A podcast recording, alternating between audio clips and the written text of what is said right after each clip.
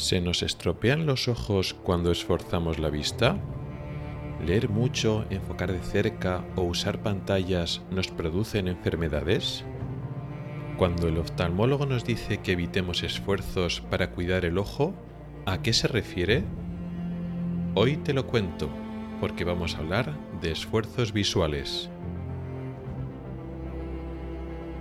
Oculares, el podcast de salud visual con el oftalmólogo Rubén Pascual.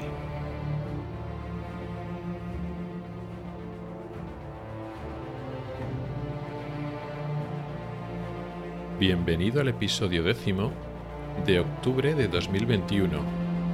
Comenzamos.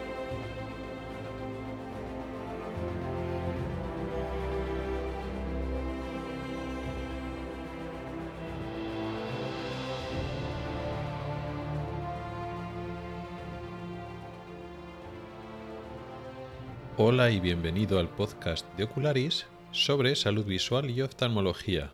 Soy Rubén Pascual, oftalmólogo y divulgador a través de este podcast y del blog ocularis.es. Este es el episodio décimo de la quinta temporada correspondiente al mes de octubre de 2021.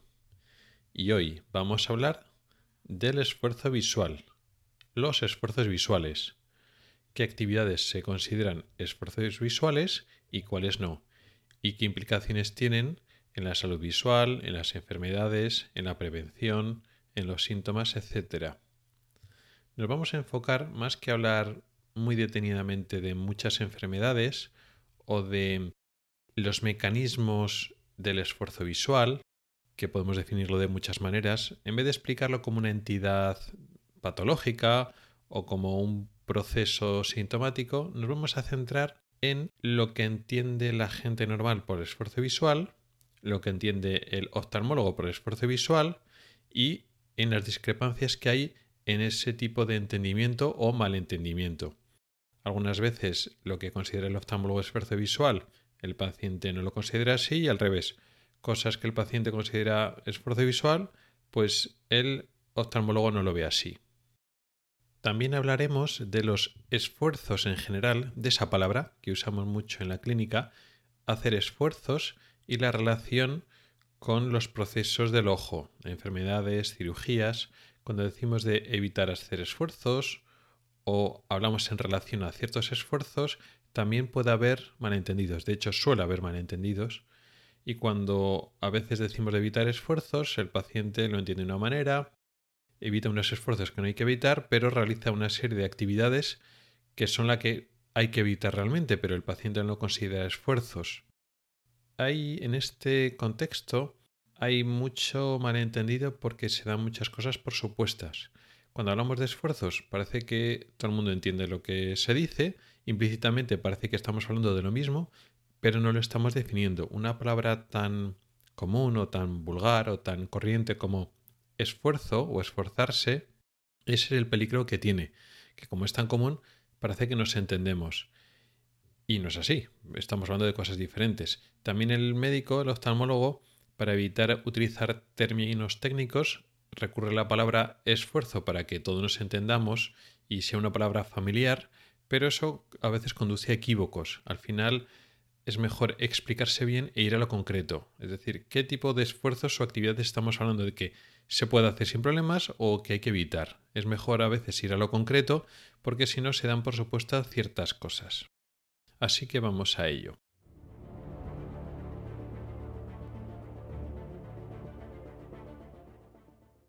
De forma general y sin un contexto específico, cuando hablamos de esfuerzo visual nos referimos a una tarea visual.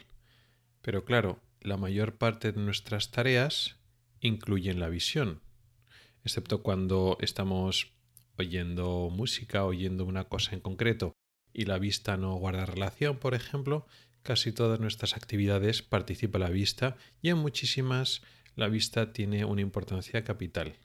Pero no todas estas actividades, que es la mayoría de lo que estamos haciendo cuando estamos despiertos, lo denominamos tareas visuales. ¿A qué nos referimos concretamente?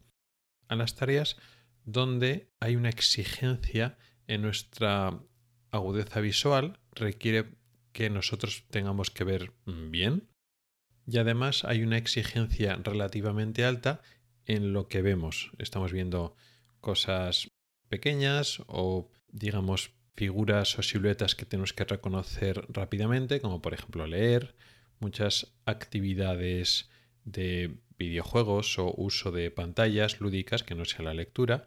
Al final estás trabajando pues con eh, figuras, dibujos relativamente pequeños y la actividad cerebral que estamos haciendo tiene mucho que ver con reconocer bien o saber descifrar e interpretar y procesar la imagen con mucho detalle y con un ritmo correcto. Esas son actividades visuales. ¿Por qué eso lo destacamos de otras actividades que también estamos utilizando la vista? Cuando estamos paseando por la calle y estamos mirando a lo lejos, lógicamente estamos viendo. Y en muchos aspectos el ojo funciona de la misma manera. Es imagen visual, un campo visual que estamos explorando con nuestra mirada, con nuestra visión, y la imagen se enfoca en nuestra retina, la retina procesa la imagen, los colores, las siluetas, los movimientos, de una forma muy parecida en una actividad más relajada visualmente, como pues, andar por la calle y pasear, o como estar leyendo, o estar mirando una pantalla, o estar jugando un videojuego. ¿Qué es lo que diferencia? Pues son varios factores que diferencian una actividad visual exigente, un esfuerzo visual, a cuando usamos simplemente la vista pero de forma más descansada. Cuando estamos haciendo una actividad no exigente visualmente, no necesitamos ver a la perfección todo lo que está en el centro de la imagen, no estamos reconociendo letras, siluetas o figuras pequeñas constantemente, ni estamos calculando velocidades de los objetos que se mueven por nuestra visión de forma intensiva. Cuando estamos concentrados en una tarea visual exigente, estamos enfocando mejor y con más intensidad, sobre todo cuando estamos mirando de cerca.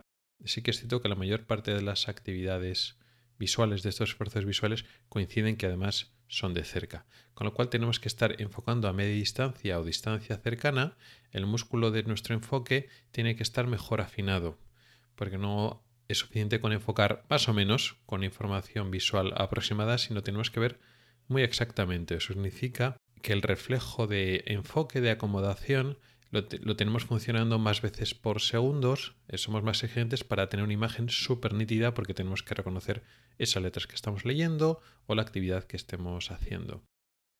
Además, esa concentración no podemos perdernos detalle. Nosotros cuando estamos relajados parpadeamos varias veces por minuto, pueden ser 10, 15, 20 veces por minuto, y no pasa nada porque esos pequeños parpadeos, esos pequeños instantes que perdemos la visión, no pasa nada. Por eso nos vamos a caer, ni nos vamos a golpear contra una farola, ni nos va a atropellar un coche. esas pequeñas interrupciones en el flujo de información visual nos lo podemos permitir cuando la actividad que estamos haciendo, que puede ser dar un paseo, no es exigente o cuando estamos en casa comiendo, por ejemplo, o hablando con, con alguien. No necesitamos un flujo de información visual tan continuo, pero cuando estamos leyendo o incluso cuando hacemos actividades más intensas, por lo típico de jugar a un videojuego, pues estamos súper concentrados y entonces no nos podemos permitir tantas interrupciones, con lo cual parpadeamos menos, con lo cual los ojos se nos pueden secar un poco. Ya vamos viendo que las actividades visuales, estas intensas, el esfuerzo visual, aunque en el fondo es lo mismo, es ver, se trata de procesar la imagen, tenemos ojos abiertos y la retina y el resto de estructuras del ojo funcionan igual, sí que hay pequeñas diferencias en intensidad, de tal forma que el ojo se nos puede secar porque parpadeamos menos, hacemos más esfuerzo de enfoque, con lo cual si ese esfuerzo de enfoque nos puede cansar nos va a cansar más en esas actividades visuales. Y es cosa que nos puede cansar porque, como tal, el enfoque que enfoquemos de cerca, a priori no tiene por qué cansarnos. Si somos suficientemente jóvenes como para que ese mecanismo funcione, es decir, si tenemos menos de 40 45 años y si o no tenemos graduación o tenemos defecto de graduación, de refracción, o ese defecto está bien corregido. También puede pasar que en personas jóvenes, con los esfuerzos visuales o las tareas visuales, produzcan fatiga.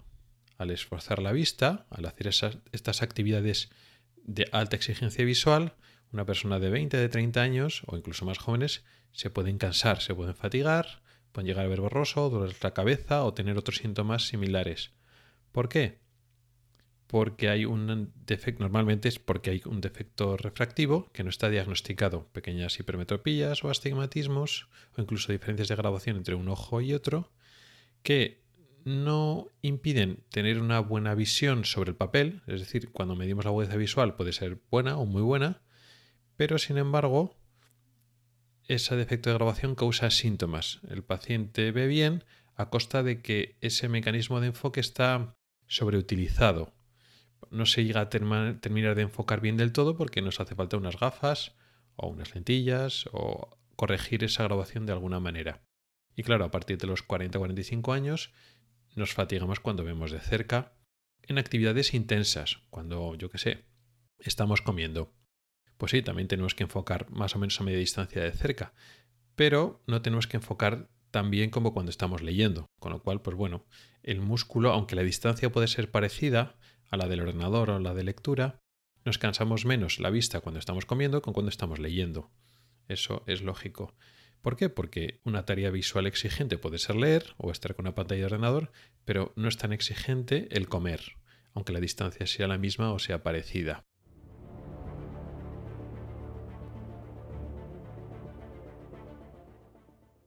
Ya sabemos lo que son los esfuerzos visuales y hemos visto que los esfuerzos visuales pueden causar a veces síntomas, fatiga visual o sequedad ocular, etc. ¿Esto va más allá y hacer tareas visuales causa enfermedades? Porque esta noción está muy metida en, digamos, la sabiduría popular.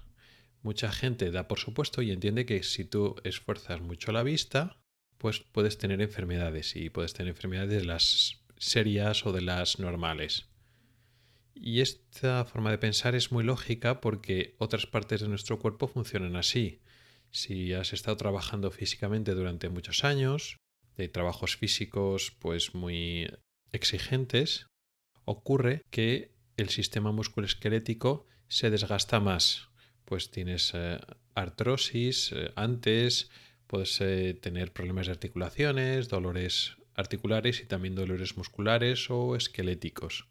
Y eso pues se puede entender. Incluso lesiones ya más concretas en hombros o en rodillas por haber forzado mucho en la maquinaria, ¿no? en este caso el sistema musculoesquelético.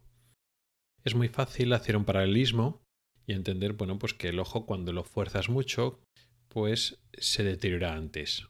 Y ¿Qué relacionamos con ese deterioro? Pues las enfermedades más comunes, desde la vista cansada hasta el ojo seco o la catarata o la degeneración macular asociada a la edad, una enfermedad muy frecuente que ocurre en personas mayores, que afecta al centro de la retina, a la mácula y que se hace, hace que se pierda la visión poco a poco, y, pero de forma irreversible. También lo asocian a otras enfermedades como el glaucoma, en fin, con casi todo. Sin embargo, aunque esto es muy común que la gente lo considere así, es totalmente falso. Estas enfermedades que he ido nombrando no se afectan por hacer esfuerzos visuales. ¿Por qué? Porque el ojo no es como el sistema musculoesquelético. No se trata de sistemas mecánicos que se mueven, como articulaciones que de tanto moverlas, de tanto aguantar pesos o aguantar cargas o aguantar golpes repetidos se van machacando entre sí los cartílagos o los músculos se pueden ir dañando por microtraumatismos repetidos a lo largo de años. Al final ese tejido se va sustituyendo por un tejido fibrótico, por cicatrices y ya no funciona bien. Todo este sistema dinámico de movimiento no ocurre en el ojo. Cuando nosotros estamos haciendo una actividad visual exigente, realmente lo que está pasando es luz, es un sistema de lentes que enfoca y neuronas trabajando. Ahí no se está desgastando un cartílago, ni se está tirando con fuerza de un tendón, ni se está sobrecargando a nivel mecánico un tejido. No es así. Lo que está pasando en el ojo son fenómenos ópticos de que la luz se enfoca a través de unas lentes y después las neuronas de la retina y los fotorreceptores están trabajando. Y ya está. De hecho, desde este punto de vista, el esfuerzo visual de lo que llamamos trabajar intensamente, del utilizar la vista de forma normal, tampoco hay tanta diferencia.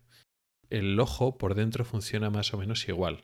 Otra cosa es que nuestro cerebro necesite más procesar la información visual o el enfoque le puede cansar más o menos.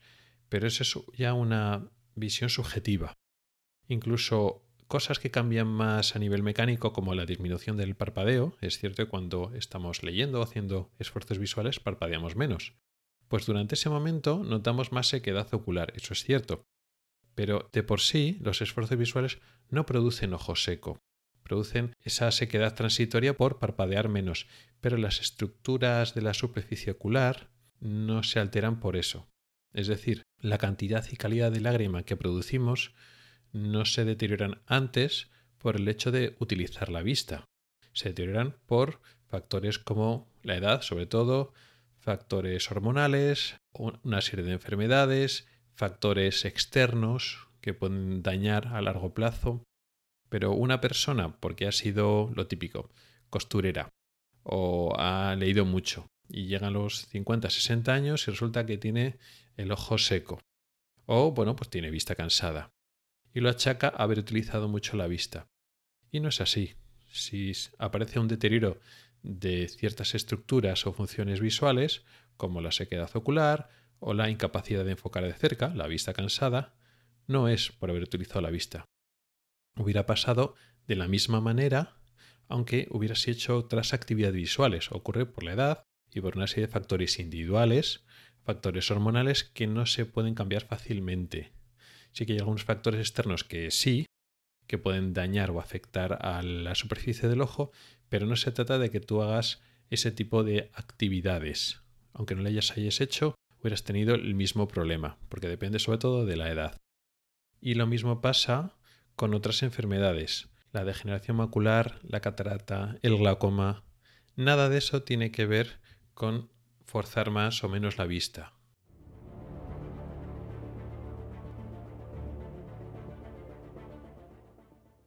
Ahora vamos a dar un poco la vuelta al tema y vamos a hablar de esfuerzos que conviene evitar en algunas circunstancias que a veces los pacientes están pensando en esfuerzos visuales, pero el médico no está pensando en esfuerzos visuales.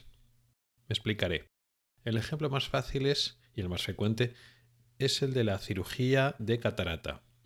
Otras cirugías intraoculares puede pasar algo parecido o lo mismo, pero la cirugía más frecuente es la de catarata, con lo cual es más fácil entenderla así. Nosotros hemos operado a un paciente de catarata, el ojo, con lo cual durante los primeros días la incisión corneal, la herida que hemos hecho en la parte delantera del ojo, que muchas veces casi siempre ya va sin, coser, se va a está cerrada de forma espontánea y se termina de cicatrizar, de curar, de cerrar del todo en unos días, pues una semana, un poco menos, a veces un poco más. Durante ese tiempo recomendamos al paciente no hacer esfuerzos. Y a veces el pobre paciente, como le han dicho que no haga esfuerzos, pues no lee, no ve la televisión, porque si no, pues el ojo se puede abrir la herida o se le puede dañar o deteriorar. Y cuando nosotros le decimos evitar de hacer esfuerzos, no nos referimos a esfuerzos visuales, porque el ojo, una vez le hemos operado de catarata, se ha ido todo bien, verá borroso igual al principio, pues porque el ojo está inflamado, la córnea puede tener edema, que es agua, o puede tener inflamación dentro del ojo, unas células flotando dentro del líquido del ojo, el humor acuoso, y se puede ver borroso. Pero en cualquier caso, ese proceso de inflamación que se va a ir curando es independiente de que nosotros leamos o no leamos, tengamos los ojos abiertos o tengamos los ojos cerrados. Depende básicamente del tratamiento, de que te eches unas gotas y de que pasen unos días. Con lo cual, una persona recién operada de cataratas puede leer perfectamente, ver la televisión o hacer las actividades visuales que quiera. Al margen de que viendo borroso, igual pues no está muy cómodo viendo haciendo esas actividades visuales y prefiere no hacerlo porque al final se cansa, porque ve borroso o ve mal o ve diferente entre un ojo y otro.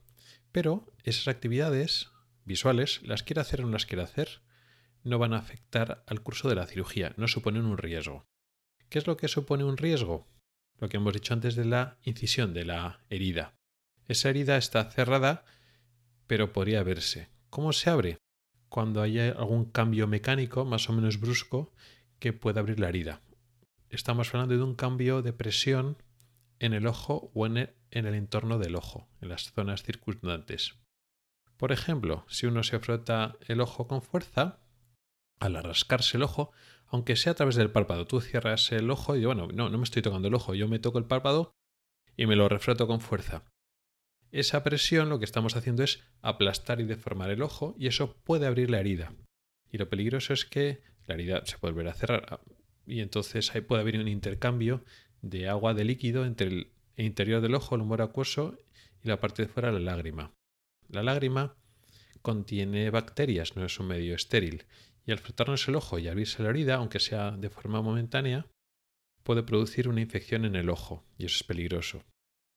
También producir una alteración, una bajada de presión intraocular y si te rascas muy fuerte incluso eso puede atascar el iris en la herida. Pueden ocurrir varias cosas. O sea, que se abra la herida del ojo siempre es malo. Pero estamos pensando sobre todo en el riesgo de infección. Pero no solo si te frotas el ojo. Si te agachas o si haces movimientos bruscos de cabeza o si al dormir presionas mucho el ojo contra la almohada, todas estas cosas también pueden afectar y pueden abrir la herida. O por ejemplo, si te agachas y coges un peso fuerte. Cuando nosotros cogemos pesos o hacemos un esfuerzo físico de levantar algo muy pesado, hacemos fuerza con nuestros brazos, con nuestros hombros, con los músculos del tórax y aumenta lo que se llama la presión torácica. La presión que se ocurre en las vísceras del tórax, en los pulmones y el corazón, aumenta súbitamente, poco tiempo, y esa presión se transmite de los pulmones al corazón a las venas, incluida la vena yugular, las venas que suben hacia la cabeza, y esa presión se transmite al interior de la cuenca del ojo, de la órbita, y también al ojo. De esta manera, ese cambio brusco de presión, que puede ser nada, un instante, menos de un segundo, ese cambio de presión sí que puede también deformar el ojo y puede abrir la herida. Y eso también es peligroso. Por lo tanto, cuando nosotros estamos hablando de esfuerzos, de evitar los esfuerzos después de la operación de cataratas, nos referimos específicamente a eso. No hay que levantar pesos fuertes, no hay que hacer giros bruscos de cabeza, no hay que frotarse los ojos, ese tipo de cosas. Maniobras físicas que pueden alterar físicamente el ojo como órgano, como órgano que ya no está cerrado del todo, sino que tiene una herida y eso se tiene que cerrar. Y sin embargo se pueden hacer esfuerzos visuales, que realmente no son esfuerzos en el sentido físico, que al ojo no le va a pasar nada, pero podemos hacer tareas visuales exigentes sin que el ojo se ponga en peligro. Entonces esa es un poco la diferencia cuando hablamos de no hacer esfuerzos en ese contexto. También hay otras circunstancias, sin ser operación de catarata, que recomendamos evitar esfuerzos, pero son esfuerzos físicos, que es cuando queremos dejar el ojo tranquilo, después de otras operaciones, o cuando el ojo está inflamado, o cuando el ojo tiene una tensión alta, por ejemplo. Otras circunstancias que el ojo está físicamente delicado y queremos evitar las deformaciones y cambios de presión por factores externos que ocurren en esas actividades diarias de levantar pesos, frotarse el ojo, agacharse.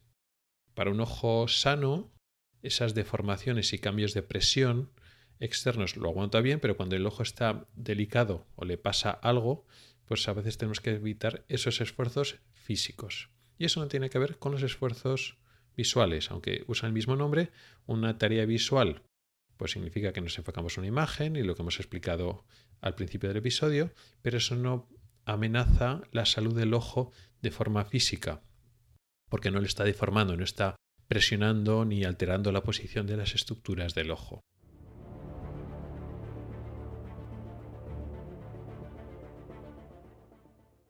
Y hasta aquí el episodio de hoy, un episodio un poco más diferente, donde nos hemos enfocado menos en enfermedades o menos en el funcionamiento del ojo y más en problemas lingüísticos o léxicos o de entendimiento, que quizá nos alejamos un poco de la parte más académica o teórica de lo que es el funcionamiento visual, si lo queremos ver así, pero a la vez es un tema muy práctico que tiene relación con multitud de pequeños o no tan pequeños malentendidos que sufrimos en la consulta y en la cirugía en la vida diaria. Al fin y al cabo, pues esa palabra está un poco mal traída y la usamos mucho y los pacientes te entienden muy bien con, con esa palabra y se refiere de forma ambivalente a dos cosas totalmente diferentes, esfuerzos visuales y esfuerzos físicos tienen la misma palabra y sí, por una parte te entiendes bien, conectas muy rápido con el paciente sin usar tecnicismos, pero tiene esta doble vertiente de que puede producir confusiones. En cualquier caso, muchas gracias por el tiempo que has dedicado a escucharme. Mi correo electrónico es ocularis.ocularis.es. Recuerda que también me puedes escuchar en Spotify y que tenemos un grupo en Telegram al que puedes entrar. En las notas del programa tienes mis cuentas de Twitter, Telegram y Facebook. No dudes en contactar conmigo para cualquier sugerencia. También encontrarás enlaces a artículos específicos del tema de hoy en el blog ocularis.es. Puedes comentar y poner tus valoraciones en mi blog y en las plataformas de Apple Podcast, Evox y Spreaker. Hasta el próximo episodio.